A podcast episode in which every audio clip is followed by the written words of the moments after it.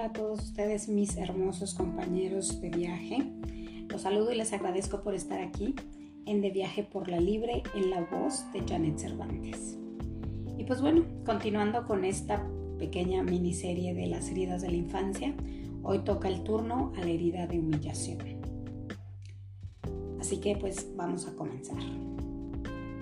Básicamente, niños con esta herida creen que son un desastre, piensan de sí mismos, yo no hago nada bien, soy torpe, soy un bruto, soy poco inteligente y por eso, sienten que no son merecedores y sienten mucha vergüenza de sí mismos al sentirse poco dignos. Las situaciones típicas de vergüenza son el color de piel, eh, su situación económica, el alcoholismo quizás de sus padres, la disfuncionalidad de sus familias. Esta herida está muy relacionada con la vergüenza de la familia en la que el niño vive. Así que, debido a toda esa percepción que tienen de sí mismos y de su entorno, pues tienden a desarrollar un mecanismo de defensa. Se crean un personaje para poder de alguna manera manejar y gestionar este sentimiento que tienen. Y el personaje que tienden a desarrollar las personas con herida de humillación pues es el del masoquista. La persona que desarrolla esta herida de humillación, por un lado, encubre algo y por el otro se siente una mala persona por lo que oculta. Así que tiende a tener una personalidad muy complaciente, muy generosa, y, lo hace por solo buscar ser aceptado y ser agradable a cualquier costa. Así que pues se vuelve una persona que siempre está resolviendo problemas, eh, es el que siempre escucha a los demás, eh, siempre está poniendo atención a ver cuáles son las necesidades de los demás para eh, resolverles eh, sus problemas y, y es capaz de hacer lo que sea por sus amigos o por sus familiares, aunque esto a ellos les genere un conflicto de valores, de tiempo, económico o de gran esfuerzo. Tienen actitudes de complacencia para ocultar el sentimiento de la falta de valor de sí mismos y la vergüenza de ser ellos. El masoquista cree que no merece disfrutar, por eso se cargan de infinidad de responsabilidades y no solo de sí mismos, sino de los demás para autocastigarse. Les cuesta mucho poner límites a los demás y ponerse límites a ellos mismos. Esta herida generalmente es, es, causada, como ya se los mencioné en el primer podcast de la presentación de las heridas de la infancia, las heridas son causadas no por lo que nos pasa, sino por cómo interpretamos lo que nos pasa. Pero casi siempre se ha visto que, que, desarrollan esta herida personas que, por ejemplo, niños que, por ejemplo, eh, perciben que provienen de un entorno familiar muy caótico, de donde los padres son alcohólicos, o que el hermano es gay, o que la hermana se droga, o que algún familiar se suicidó, o que tienen deudas familiares, también deudas económicas, eh, que sus padres son divorciados, eh, todos esos secretos que no se expresan de la familia generan en el niño un sentimiento de vergüenza. También generan esta herida de humillación niños que sus padres se sentían avergonzados de ellos por su manera de vestir, su manera de hablar, su manera de comportarse. Ese típico padre que siempre le dice, o madre le dice a su niño, qué vergüenza que, que saques estas calificaciones, mira nada más, ve a tus primitos. Esas comparaciones tienden a, generarle al niño que él pues que él no es lo que ellos esperaban y, siente mucha vergüenza de, de, sí mismo por no ser lo que los demás esperan. Niños también a los que, como les digo, todo el tiempo pues los están comparando con alguien más, ¿no? Ese típico que mira a tus primitas, a tus primitos qué, bien, qué limpiecitos y qué ordenaditos y qué inteligentes y, siempre hacen caso y son muy buenos niños y a ti, a ti que siempre te tengo que estar duro y dale repitiendo las cosas, no haces caso, eres un burro. Entonces eh, tienden mucho estos niños a generar esta herida de humillación. Y pues bueno, eh, ya cuando traen esta herida muy arraigada en sí y ese mecanismo de defensa, pues ya muy establecido, pues de adultos son personas que se burlan mucho de sí mismas, de su apariencia, de su persona. Eh, siempre tienen la sensación de que avergüenzan a los demás. Eh, también son personas que, aunque conozcan sus necesidades, no las atienden. También descuidan mucho su apariencia personal también ellos tienden mucho a juzgarse por fallar en cubrir la necesidad de alguien más. Se culpan mucho cuando por alguna situación no pudieron o fallaron en, ayudar a algún amigo, a algún familiar. Ellos se culpan y se, se, juzgan demasiado por haber fallado. Eh, son personas muy hipersensibles. También son personas que aunque les gusta el sexo, sienten mucha vergüenza a la hora de la intimidad y reprimen mucho esa parte para no sentir placer. Y pues básicamente son personas que también se recompensan comiendo. Y cuando digo se recompensan comiendo es como que de alguna manera se dan un poco de consuelo a sí mismos por todo lo mal que se, se, tratan, por toda la carga que se echan encima y la única manera como de autoconsolarse es a través de la comida y empiezan y son esas personas que, se sientan y, en vez de comerse una, dos, tres cucharadas de helado se, se comen el litro completo de nieve. Estas personas pues por este tipo de comportamiento que tienen pues tienden a traer situaciones y personas que, que, los humillan, que los confrontan con, esa, ese, ese, maltrato que, reciben, pero porque ellos de alguna manera les enseñan a los demás cómo los deben de tratar y, y qué es lo que ellos van a soportar. Entonces, pues, como les digo, atraen personas que, que, los humillan, que se burlan, que abusan de ellos, jefes que los tratan mal, y con todo y eso que los tratan mal, ellos siempre se están diciendo a sí mismo, eres un torpe, por eso te regañan, eh, por eso no te quieren, eres un tonto. Y son personas que todo el tiempo se quieren estar disculpando por todo. De todo piden perdón porque creen que ellos todo lo hacen mal. Entonces, eh, cualquier equivocación que podría ser una equivocación normal para cualquier persona, para ellos es, una catástrofe y por todos se están disculpando. Como les digo, pues así como atraen jefes, pues también atraen parejas que los maltratan física y psicológicamente. Estas personas con la herida de humillación se responsabiliza mucho de las personas y viven mucho en la culpa. No saben ser libres y estar a cargo de sí y de su propia felicidad. Hay una vergüenza de ser quien es muy profunda y esto le hace sentir que tiene una deuda con los demás, lo que no les permite sentirse en paz si alguien tiene alguna necesidad. Cuando te mueves desde la culpa, también hay como mucho enojo y por eso sienten mucha necesidad de castigarse o de sacrificarse. Afortunadamente pues hay maneras de sanar esta herida y pues una de ellas pues sería darte el permiso para ser libre. Cuando somos capaces de darnos lo que tanto nos faltó,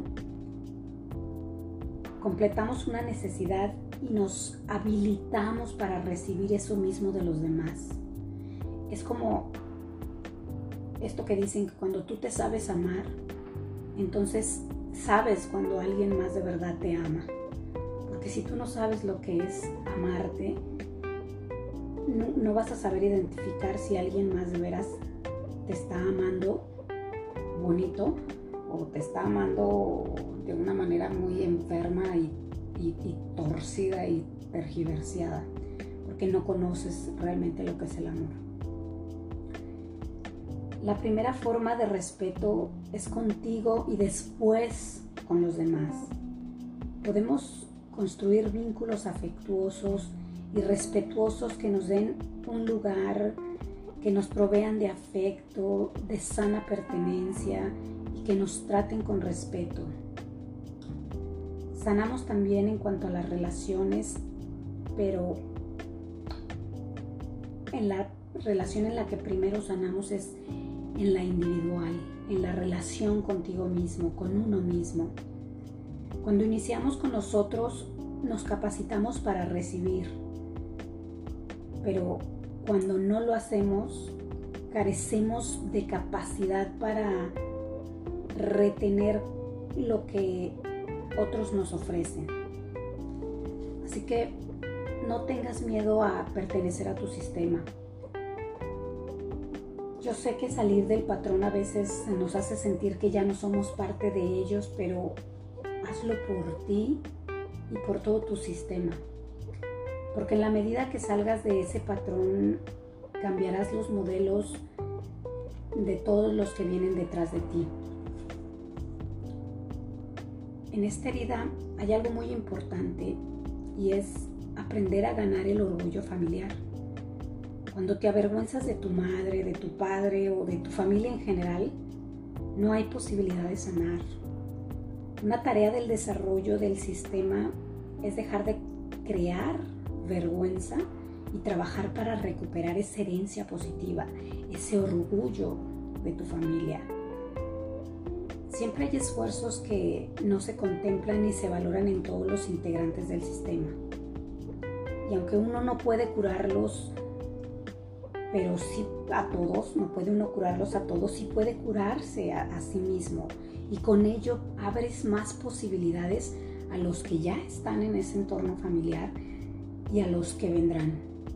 A los que están, a que vean al, ver tu cambio, pues ellos también cambien y a los que vienen, a que ya no sigan repitiendo esos ah, patrones repetitivos de, conductas ah, que solo les generan sufrimiento y dolor pero pues hay que saber identificar bien cuál es el veneno y cuál es el antídoto para seguir ya sea reforzando la herida o para ir desarmándola. Y el veneno es básicamente seguir ignorando tus necesidades, hacer por otro lo que no eres capaz de hacer por ti, no poner límites y permitir el abuso, sentirte una víctima de los demás sin hacerte responsable de lo que tú permites, ayudar a los demás a costa de ti, criticarte, humillarte, compararte, estar atrapado en infinidad de actividades que no te corresponden. Y si te sigues poniendo en esa posición de yo aguanto, yo aguanto, yo aguanto, lo único que vas a lograr con todas estas actitudes es seguir reforzando esa personalidad herida y siempre vas a estar repitiendo la misma circunstancia y atrayendo a las mismas personas que te humillan y te maltratan una y otra vez. Y es como si te subieras a una ruedita de un hámster y siempre estés ahí dando vueltas creyendo que vas avanzando, pero en realidad estás en el mismo lugar repitiendo la misma situación una y otra vez. Si de verdad quieres desarmar esta personalidad y crear una nueva realidad mejor, para ti, atrayendo mejores situaciones, atrayendo personas que te reflejen una realidad diferente, pues lo que tienes que hacer es generar espacios para disfrutar en libertad. Tienes generarte ese tiempo para ti, para no sentirte atada que tienes que estar complaciendo a los demás, cubriendo las necesidades de los demás. Aprende a escuchar y a respetar tu cuerpo. Si sientes que ya estás cansada, pues no tienes la responsabilidad de, todo el siempre, hasta más no poder hacer lo que sea con tal de que los demás estén bien. Tú también necesitas estar bien, así que escucha y respeta a tu cuerpo. Asimismo, aliméntate sanamente, ve al doctor, cuida de tu salud, cuida de ti misma, de tu personalidad, no la descuides. Aquí no es que te esté diciendo yo que tienes que andar despampanante todos los días, pero sí no descuides, no descuides tu aspecto físico, es muy importante porque eso te va a ayudar a que veas un mejor reflejo de ti misma. También enfoca mucho lo valioso que sí tienes de ti y siéntete orgulloso de ello. Todos tenemos virtudes y defectos, pero para que puedas validar esos, esos atributos que sí tienes, tienes que enfocarte solo en tus atributos. De nada te va a servir estarte enfocando en lo negativo, porque si no, entonces estarás atrayendo más de lo mismo. Enfócate en lo valioso que sí tienes de ti y siéntete orgulloso de que eso es único en ti. Aprende a poner límites a los demás, pero sobre todo, aprende a ponerte límites a ti tienes que aprender a ser una persona asertiva.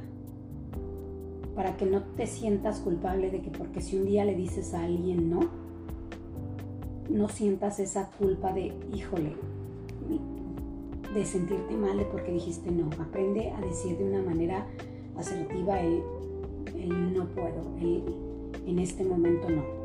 Y, y siéntete que que lo estás haciendo por ti misma porque no tienes eh, en ese momento la capacidad de hacer por otro lo que el otro te está pidiendo y que no por eso tú tienes la responsabilidad de, resolverle la vida a los demás. Y pues crea relaciones adultas basadas en la libertad. Y aquí pues es básicamente aprender a actuar desde ese adulto que sabe cuáles son sus necesidades, que sabe que, ella también es importante y que no por eso va a estar complaciendo a, todo, a todos los demás y, supliendo las necesidades de todo el mundo. Aprende a, poner en control a esa mujer, hombre adulto que eres y, no le, y no tengas miedo a que si porque un día dices no y la otra persona se va, ok, oh well, eh, este, al, irse alguien de tu vida solo porque le dijiste no, no puedo, no tengo el dinero que me, estás pidiendo o en este momento tengo algo que hacer importante para mí y no te puedo ayudar. Imagínate, si se va, pues te están haciendo un favor al, al, retirarse de ti porque también la amistad, eh, las parejas amorosas, cualquier tipo de relación debe de ser recíproca entonces, la otra persona también, así como uno tiene que aprender a decir que no, también tenemos que aprender a aceptar cuando alguien nos dice que no y no desde el orgullo de, ay, qué hijo de su chingada madre, no, no me quiso ayudar, no, es de, eh, es de decir, bueno, pues a veces se puede, a veces no se puede y no por eso vamos a dejar de ser amigas y no por eso ya no te voy a creer y ya no vas a ser mi novia o mi novio o, voy a empezar a, agarrarte rencor o nuestra relación va a cambiar. Si un, no de una manera asertiva dicha, dicho, mm, cambia la relación, entonces te están haciendo un favor, porque entonces no mereces una persona que no sabe respetarte, que no sabe respetar tus límites y que no te ama de una manera ah, bonita como para saber entender que hay momentos en los que cuando puedes, pues con gusto ayudas, pero cuando no, pues no pasa nada. Entonces, quiérete, ámate y respétate a ti mismo. Nunca olvides que somos nosotros los que enseñamos con nuestras actitudes, con la manera en que respetamos a los demás, con la manera en la que tratamos a los demás, es de la manera en que nosotros les enseñamos a los demás cómo ellos nos van a, tratar a nosotros. Pero sobre todo, ámate a ti mismo, a ti misma, porque cuando tú conoces lo que es amarte, cuando venga una persona a darte menos de lo que tú te das, enseguida vas a reconocer a esas personas, vas a ver esas banderas rojas que te van a indicar, ah, ah, aquí no es, de aquí me tengo que ir. Porque mientras tú no conozcas lo que es amarte, verdaderamente amarte, respetarte y valorarte, siempre vas a aceptar cualquier migaja que alguien más venga a querer darte, porque tú no sabes reconocer el amor porque ni tú misma te has sabido dar amor. Así que amarse a uno mismo es muy importante. Eh, te invito a que escuches mi podcast de El amor propio y te va a ayudar mucho a saber reconocer cómo es amarse a uno mismo. Pues bueno, hasta aquí se termina este podcast. Muchísimas gracias por escucharme. Se los agradezco infinitamente el que se tomen el tiempo para escucharme. Les mando un abrazo enorme de alma a alma y los espero en un próximo capítulo aquí en De Viaje por la Libre. Les deseo una hermosa vida. Hasta luego.